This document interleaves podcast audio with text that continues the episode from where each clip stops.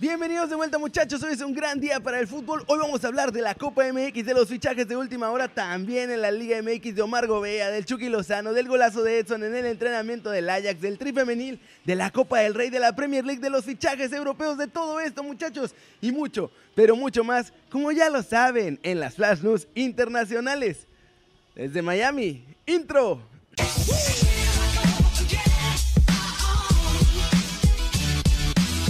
Arranquemos con la nota One Fútbol del día y es sobre la selección olímpica femenil porque nuestras chavas empezaron con el pie derecho el torneo que las puede llevar a Tokio 2020. Muchachos, la selección femenil sin Charlyn Corral, que al final no fue convocada, arrancó con el pie derecho el preolímpico con una victoria sobre su similar de Jamaica en un partido que se jugó en Texas. El partido fue bastante disputado, esa es la verdad, pero fue Renae Cuellar la que logró hacer el único gol del partido que le dio al Tri los tres puntos. Al minuto 35 nuestra chava se tuvo confianza y probó un tiro de media distancia que fue suficiente para vencer a la portera rival.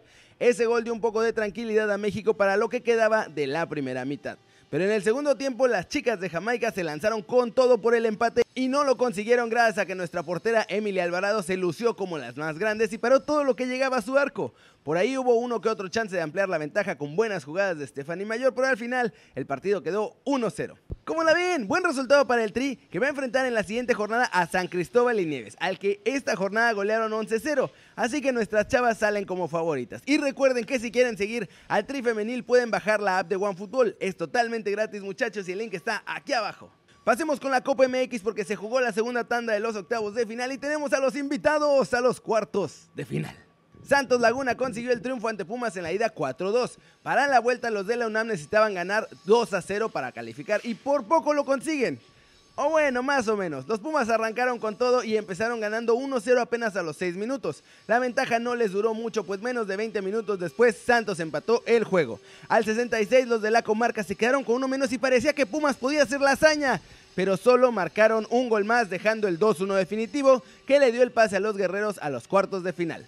Rayados de Monterrey ganó 4-3 en la ida ante Celaya y en la vuelta peleó 3-0 con goles de Gallardo, Vincent Janssen y Miguel Ayun. Así que la verdad, los de la pandilla ni sufrieron para meterse en los cuartos de la Copa.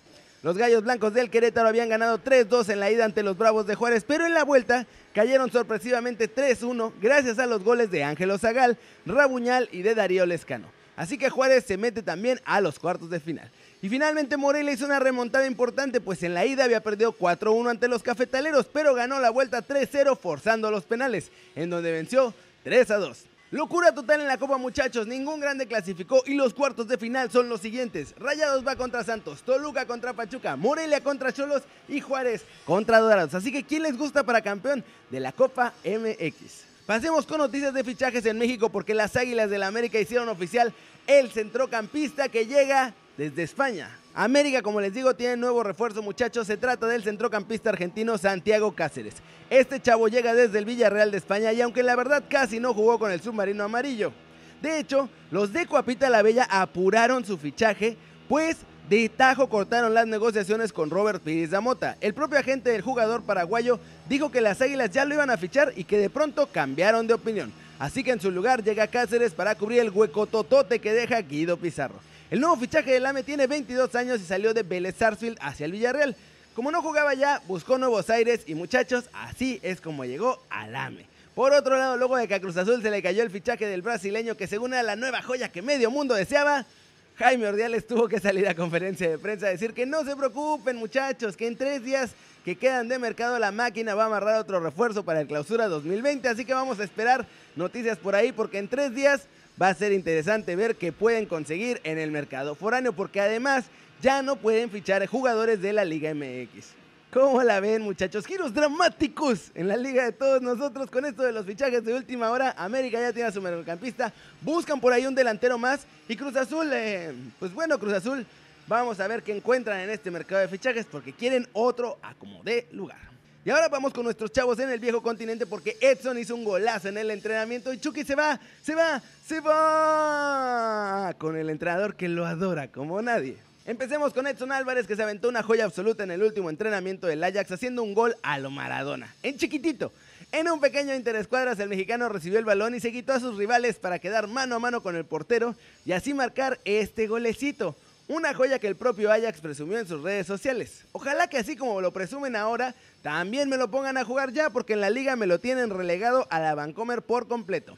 En Bélgica, Omar Gobea está teniendo un temporadón, muchachos, y habló de lo que espera conseguir en el futuro. Esto fue lo que dijo. Quiero llamar la atención y quiero hacer sonar mi nombre con buenos juegos y actuaciones para que la selección mexicana voltee a este lado y haya seguimiento de la liga belga. Deseo llamar la atención con partidos y actuaciones y este tipo de premios me llena mucho de felicidad.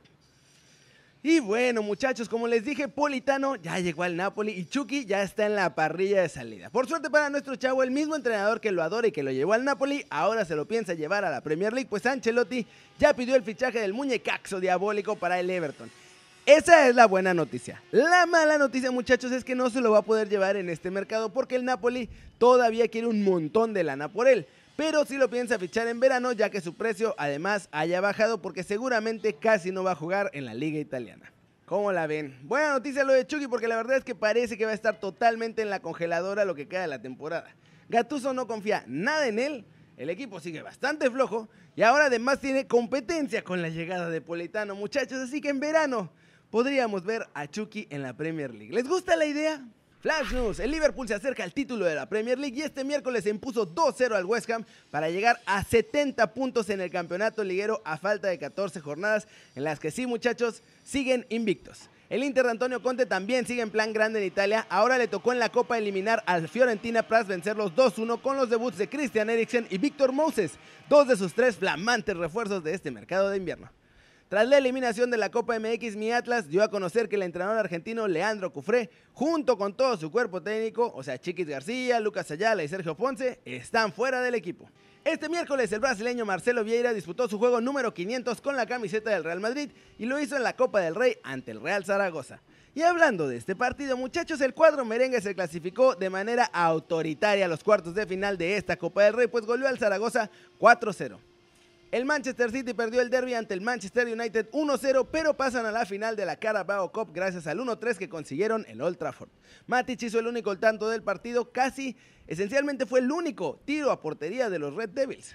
La Asociación China de Fútbol anunció la suspensión hasta nuevo aviso de todas las competiciones a nivel nacional, incluida la máxima liga, la Superliga, debido al brote de neumonía causada por el nuevo coronavirus que ya tiene a todo mundo en alerta. Y muchachos, vamos a cerrar el video con todos los movimientos del mercado de fichajes que sigue on fire.